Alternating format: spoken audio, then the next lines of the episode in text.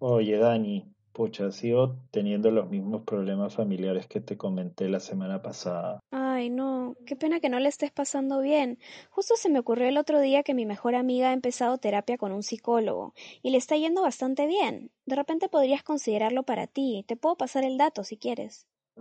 Dani, qué, qué bueno por tu amiga, pero yo no necesito a alguien que me diga qué hacer. Además, tengo un amigo pues que ha estado en terapia toda su vida y seguro ya no puede ni hacer las cosas por su cuenta. Oye, pero ¿estás seguro que funciona así? Sí, o sea, se la pasa ahí contando sobre su pasado. Yo ni siquiera soy bueno recordando mi infancia, tengo mala memoria. Me voy a echar, ¿y qué le voy a decir al doctor si no me acuerdo de casi nada? Bueno, no sé, pensé que tal vez te serviría hablar con alguien. Hablar con alguien. O sea, tengo varios amigos, entre ellos tú, y ni que no tuviera con quién hablar, ¿no?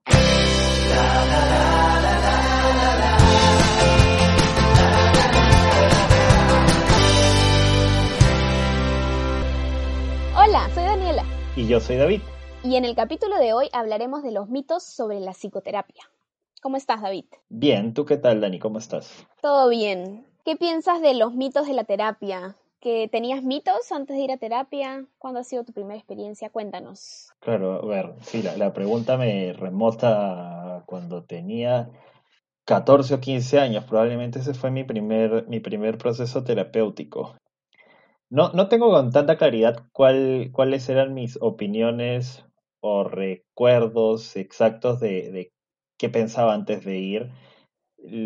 Tengo la impresión que pensaba que era una pérdida de tiempo porque Claro. o sea, finalmente la, la psicóloga no ibas a cambiar mi realidad, que era lo que yo quis- quería que cambie, sino que me iba a hablar, pero eso no iba a cambiar en nada lo que yo sentía, entonces que estaba yendo por gusto, Claro, básicamente. Esa fue mi primera impresión. ¿Y, Un y un qué poco piensas? parecido al, al del sketch, sí. Claro, Perdón, claro. que No, sí. Este, ¿y qué piensas ahora? ¿Crees que esas ideas cambiaron? Bueno, ahora que eres psicoterapeuta, asumo que sí. sí, sí, de todas maneras, ¿no? Eh, E- e- Incluso cambió en ese entonces, ¿no? Mucho de lo que me, a mí me hizo elegir la carrera de psicólogo fue ese proceso terapéutico, porque no sabía mucho de lo que hacía un psicólogo, eh, fue bien bacán cómo cambió todo lo que estaba afrontando en ese momento, no tanto por la situación, sino por cómo yo veía las cosas, las cosas que hice, las cosas como, cómo empecé a sentir en ese entonces, que dije, oye, qué bacán, quiero hacer lo mismo por por otros Davids Claro, cuando sea grande, ¿no? Entonces, claro, eh, pero claro. sí, ya es, es muy distinto. Claro, qué loco cómo puede influenciar incluso que te sientas tan conectado con esta carrera que decías hacerla por ti, ¿no? Es bien diferente a mi experiencia, en realidad. O sea, yo fui a terapia bien tarde. Me hubiera gustado ir antes tal vez, pero ni lo tenía mapeado. Y fui ya habiendo terminado la carrera o en el último año de la carrera, me parece. Entonces ya eh, iba con trampa, pues, ¿no? Porque ya sabía un poco más o menos qué era, pero igual creo no haber tenido una idea de exactamente qué es. Por más de tener los conocimientos teóricos, ¿no? ¿Qué se hace? ¿Qué digo? ¿Llego y qué hago? Y el inicio fue muy, muy extraño por esa razón, tam- también porque creo que iba por ser psicóloga, ¿no? O sea, porque, bueno, soy psicóloga, entonces tengo que saber de qué se trata esto, ¿no? Entonces fui y me preguntaron de qué quieres hablar y yo, la verdad, no tengo idea.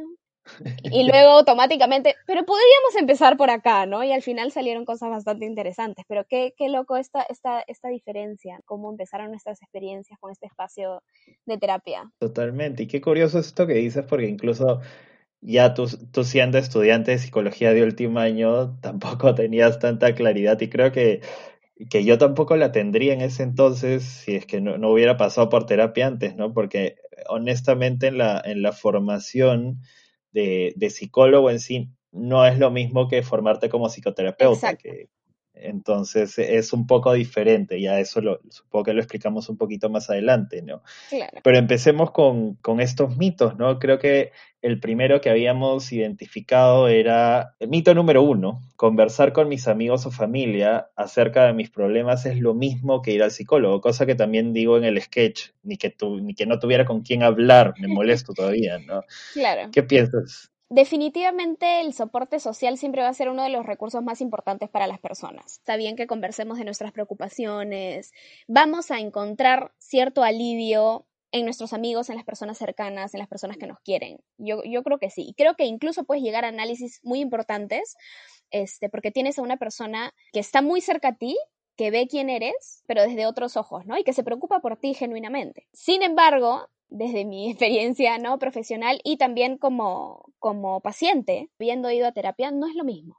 No es lo mismo porque también creo que esta opinión de este amigo, esta persona cercana, viene de mucha preocupación y todo, pero siempre va a estar influenciada por lo que conoce de ti y por la relación que tienes con esa persona. Totalmente. Siempre van a haber cosas que no va, va a querer hacerte ver, por ejemplo, para no hacerte daño. O sea, hay un interés en esa misma relación que puede influenciar el consejo, el análisis, la opinión de esa persona. No sé qué piensas tú hasta ahí. Claro, como indicas, la, la, opinión finalmente de este familiar, esta persona de confianza, este amigo, termina de alguna manera estando parcializada, ¿no? Como uh -huh. dices, hay muchas influencias de por medio que hacen que, que este consejo, si bien va con una buena intención, no necesariamente sea el que más ayude, ¿no? Uh -huh. y, y justo ahí está un poquito la diferencia también en que estas personas que lo hacen con mucho cariño no necesariamente han pasado por una formación como lo pasa un psicoterapeuta, que al menos aquí en el Perú son bastantes años. Nosotros, Dani y yo, que somos de la misma universidad, fueron seis años,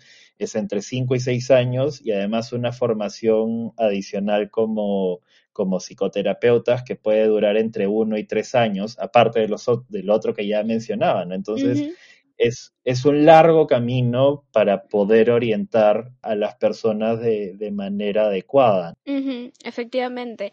No, y en esta formación realmente hemos tenido que aprender un montón, o sea, son un montón de años en donde aprendemos el funcionamiento de la mente, cómo funcionan las emociones, cómo, cómo el contexto en el que estamos puede de alguna manera influenciar el cómo nos sentimos eh, en nuestras decisiones. Entonces va mucho más allá del sentido común o de un consejo, o sea, incluso no sé si te ha pasado ahora como, como psicoterapeutas, tenemos rol de amigos uh -huh. y al menos yo soy muy diferente. ¿No? A una amiga le puedes decir, oye, Jan, este chico no te conviene. Desde mi rol de amiga, desde lo que yo sí. pienso como amiga. Pero tal vez no sería una intervención que yo haría en terapia. El rol es diferente, la relación con la otra persona es diferente. Y creo que es en base a esta formación.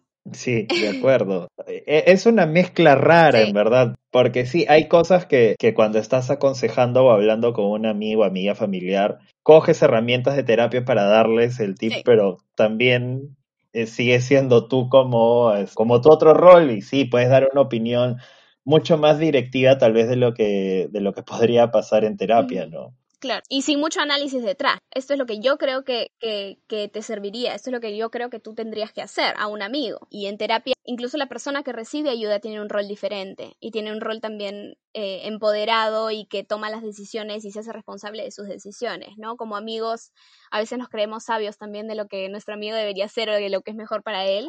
Y no es la idea en terapia. Sí, justo como dices, todo ese sesgo que, que hablamos del inicio lo tenemos nosotros como, como roles de David o de uh -huh. Daniel y no de terapeutas, ¿no? Y es completamente normal. Cambia bastante, ¿no? Es distinto y, y justo por eso es, es todo este proceso poco largo en el que terminamos formándonos donde hay, donde, como bien decías, hay toda una, una preparación incluso entender cómo funciona el cerebro para poder llegar a, orientar adecuadamente a una persona. Es un poco complejo y, y justo ahí va eh, la gran diferencia de este mito, ¿no? Que, oye, en vez de ir a un terapeuta puedo conversarlo con cualquier persona de, de mi confianza, pues claramente no es lo mismo. Y también creo que, que, tiene mucho que ver con el desarrollo de competencias personales, ¿no? Normalmente cuando hacemos amistades con vínculos fuertes, encontramos características en esa persona que nos hace sentir cómodos, como la confianza, la empatía. Y como psicólogos tenemos también una formación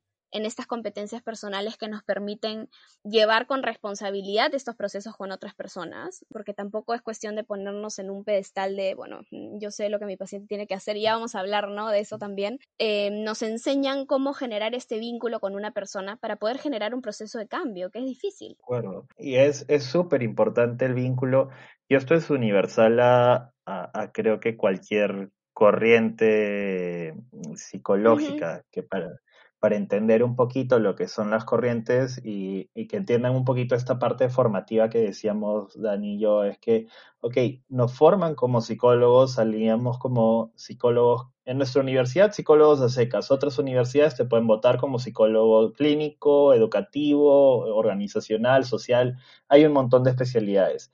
Una vez que terminas, para poder dar terapia en sí, lo que se aconseja es formarte como psicoterapeuta. Entonces, hay varias teorías en las que tú te puedes apoyar para dar terapia y estos son lo que llamamos corrientes. Justo el elegir una determinada corriente va a ir acorde a la teoría que tú crees que puede funcionar en la otra persona. Entonces, la aproximación que puede tener cada psicólogo puede variar bastante de acuerdo a, a la corriente que se haya elegido.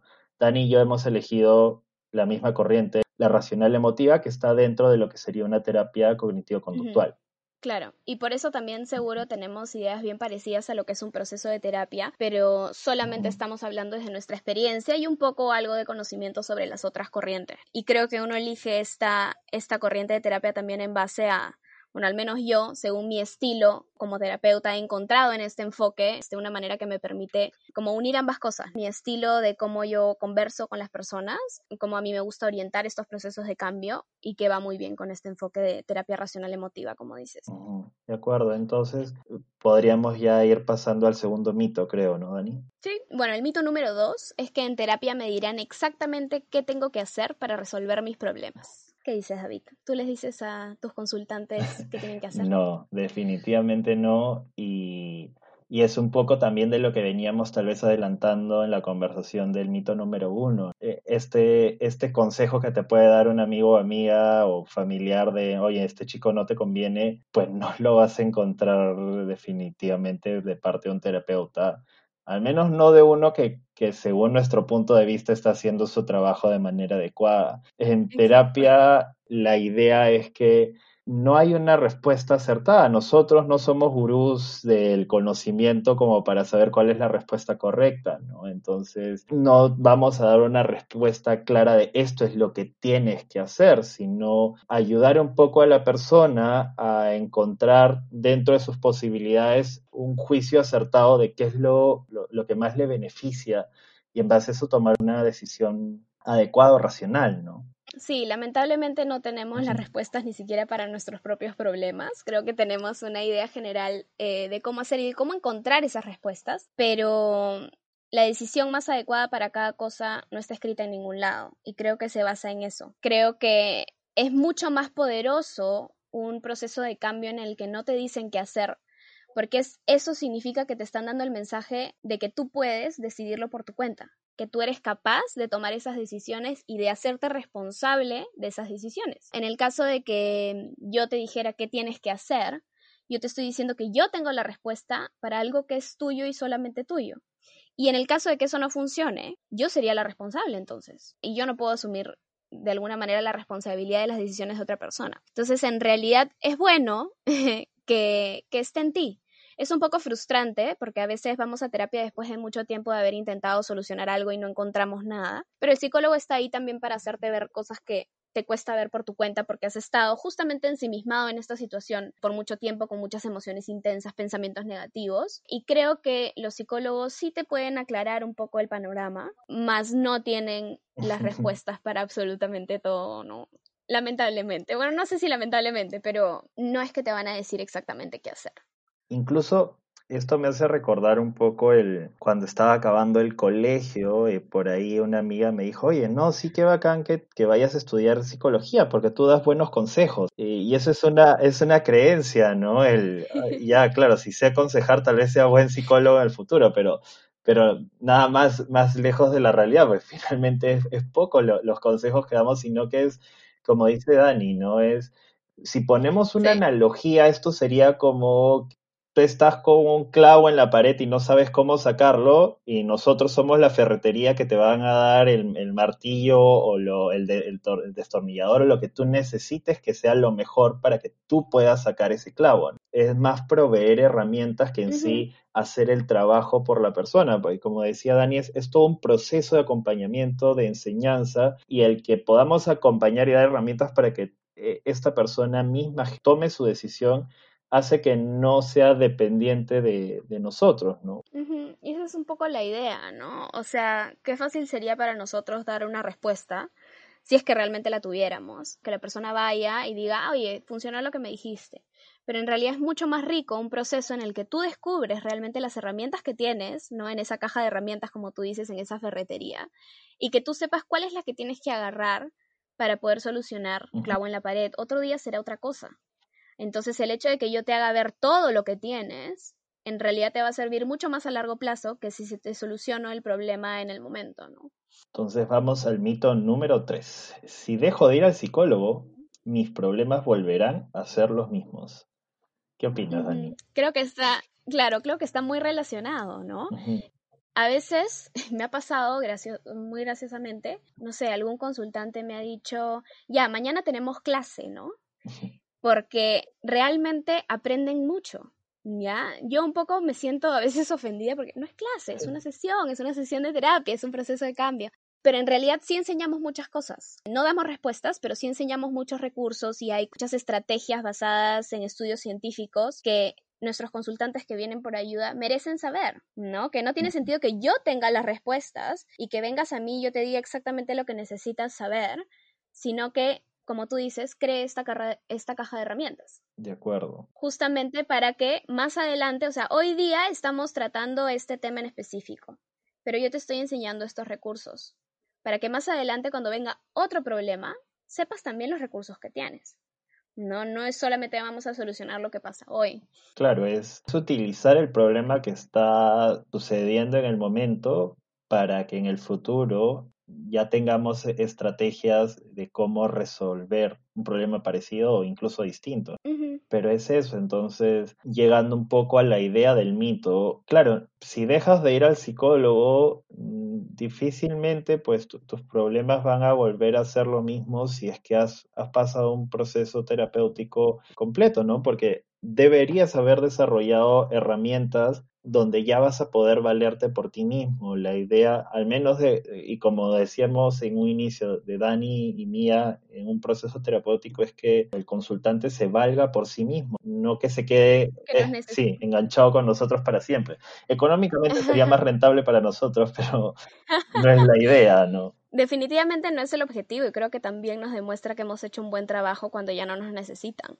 Yo iba a una psicóloga, bueno, esta psicóloga que empecé justo en mi último año de carrera, me quedé con ella un par de años o hasta tres años, no tratando las mismas cosas, por haber ido tan tarde al psicólogo. Tenía muchísimas cosas que quería desarrollar, no necesariamente problemas, pero cosas que quieres trabajar. Y llegó un punto en el que yo iba en unos meses a viajar al extranjero este, y vivir fuera por un tiempo. Y yo sé que es un mito, que mis problemas volverán a ser los mismos si dejo el psicólogo. Pero quería comprobarlo por mi cuenta, ¿no? Entonces, a fin de año, me acuerdo la última sesión del año, que justo íbamos a tomar un break por fiestas, le dije, quiero dejar la terapia. Y me preguntó por qué. Y le dije, bueno, quiero ver si puedo sola quiero ver si puedo sola, justamente antes de ir a vivir este momento que además lo percibía muy estresante porque era un cambio enorme. Quiero ver si puedo sola estos meses donde todavía puedo regresar en el caso de que sienta que necesite ayuda. El desenlace es que pude y me sirvió mucho, de repente mucho más ese proceso en el que estaba sola, tratando de recordar todas las cosas que había aprendido, todos los análisis, que el hecho de realmente la sesión en la que estoy sentada. En parte el cambio se da en todos esos días en los que no estás con tu psicólogo sentado. Sí, porque como dices, la, chamba más dura la hace la persona que está pasando por terapia. En la hora que está con el terapeuta, lo único que es es ajustar un poquito, planificar, dar herramientas hacia cómo seguir la siguiente semana, ¿no? Entonces es más que nada el trabajo que haces de manera individual. Y sí, tu, proceso de dos, tres años, e, es importante resaltar el que, el que dijiste, ok, han sido muchas cosas las que he querido ir trabajando, ¿no? Porque puede haber procesos de un, décimo del tiempo que has hecho tú cuando se va a trabajar algo muy puntual, ¿no? Sí, justamente quería hacer la aclaración justamente por eso, ¿no? En principio, cuando tratas un tema muy, muy puntual en la terapia que nosotros estamos trabajando, si es un tema muy puntual, pueden ser de 12 a 15 sesiones. No significa que en esas 12 a 15 sesiones, que son, ¿qué sería? Pues tres meses, cuatro meses, ¿no? Eh, el problema se ha solucionado por completo, pero significa que ya tienes las herramientas para tú poder lidiar con él por tu cuenta. Entonces, sí, en este periodo tan largo en terapia yo traté varias cosas y en sí mi, mi decisión fue quedarme en un proceso largo, pero pude haber decidido irme en cualquier otro momento y de repente me hubiera ido bien también. Y también ahí está la responsabilidad que quiere asumir la persona que está yendo a terapia de continuar o no continuar. Entonces a algunos les funciona procesos un poco más cortos y a otros procesos un poco más largos y la decisión siempre va a ser la del cliente, ¿no? Claro, justo eh, todo esto, este proceso largo me hace recordar también a, al mito número cuatro, que en terapia invertiré más tiempo hablando de mi pasado que resolviendo mis problemas actuales creo que viene también bastante esta, esta idea un poco caricaturizada o, pues, o novelesca que se pone en las series o películas que te echas a hablar sobre tu pasado, ¿no? Eh, ¿Qué opinas, Dani? Desde mi propia experiencia, como una persona que ha buscado la ayuda de una psicóloga, recuerdo muy poco haber hablado de mi pasado. Em, justo esta psicóloga se especializaba en, en nuestro enfoque de terapia, terapia racional emotiva, cognitivo-conductual. También era terapeuta familiar y hablé muy poco de mi pasado, más que todo era para dar un contexto, ¿no? Tiene que saber un poquito de dónde vienes, ¿no? Para hacerse una idea. Y como terapeuta tampoco retrocedo mucho al pasado, pero obviamente, como hemos dicho, estamos hablando desde nuestro enfoque de terapia. Creo que el pasado nos ayuda mucho a tener una perspectiva de lo que está pasando en este momento. Normalmente las personas vienen porque tienen un problema que está sucediendo actualmente eh, y a veces nos ayuda saber cuándo fue la primera vez que ocurrió, ¿no? Y cómo fue la historia. Pero me centro un poquito más en lo que está pasando en este momento y por qué se ha mantenido tanto tiempo de repente, más que el hecho de retroceder. ¿Cómo lo ves tú? De acuerdo, e, es eso, de repente para el enfoque terapéutico que nosotros tenemos es más importante el entender por qué se sigue manteniendo ahora que entender en sí la causa y regresar al inicio. Es importante, sí, pero tal vez sea incluso más importante entender cómo así se sigue manteniendo hasta ahora y cómo lo podemos cambiar, ¿no? Y aquí difiere mucho nuevamente el, el, estilo o el modelo terapéutico. Tal vez esta, esta idea que se puede ver un poco, eh, como decía, en series o películas, eh, viene de lo que es el psicoanálisis y el psicoanálisis tal vez incluso más ortodoxo, porque ahorita el psicoanálisis también ha cambiado bastante. Ahora se llaman terapias psicodinámicas, ¿no? Pero eh, si es una, por ejemplo, ahí difiere bastante con el modelo teórico que nosotros tenemos porque sí encuentran muy importante entender el origen y por eso es que muchas veces se van hasta, hasta momentos de la infancia temprana o la niñez. y, y, en ese sentido también depende de qué expectativas eh, tienes tú como una persona que va a buscar ayuda y qué, cuál es la ayuda que estás esperando. Eh, y tienes todo el derecho de preguntar. Y creo que a nosotros como psicoterapeutas nos sirve muchísimo también saber qué es lo que esperas. Puede venir una persona, eh, y me ha pasado, ¿no? Que quiere explorar sobre su pasado y quiere encontrar las causas y etcétera. Y si mi enfoque no va con eso, yo tengo la responsabilidad de hacerte saber, oye, yo trabajo de esta manera te animas, ¿no? Es algo que te gustaría para ti en este momento de tu vida. Entonces, siempre es importante la comunicación, como cuando vas a comprar un producto o como cuando vas a adquirir un servicio, tal cual. Tienes todo el derecho de preguntar en dónde se ha formado tu psicoterapeuta, qué ha estudiado exactamente, ¿no? Luego de la carrera de psicología, qué es lo que hace en terapia, cómo es, ¿no? Si es que en algún momento el terapeuta considera que esas preguntas este, no van al caso o considera que las preguntas son muy personales, etcétera, bueno, pues lo vamos a decir, pero tienes todo el derecho de preguntar. Sí, y además creo que es muy importante, ¿no?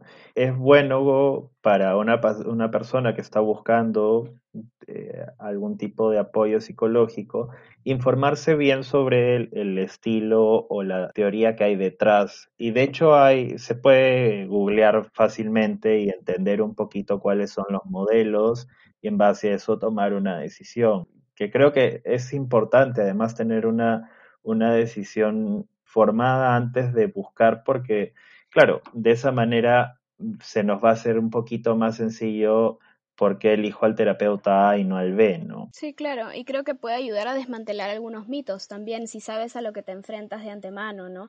Un poco los mitos aparecen cuando eh, nos estamos enfrentando a algo desconocido, entonces que no sea tan desconocido antes de que vayas, ¿no? Cuando tú vas, te metes a un curso de, de francés, no sé, sabes más o menos lo que esperas, ¿no? Sabes más o menos qué es lo que vas a hacer y puede ser igual con la terapia, lo único que hay que hacer es, es preguntar. De acuerdo. Bueno, Dani, entonces creo que eh, eso ha sido todo por hoy. Sí, gracias por acompañarnos en este capítulo y bienvenido a esta forma de vivir sin tantas vueltas. Si te has sentido identificado con el tema de este podcast o te gustaría recibir algún apoyo adicional, puedes consultar con un profesional de la salud mental o comunicarte con nosotros. El contacto está en la descripción de este podcast.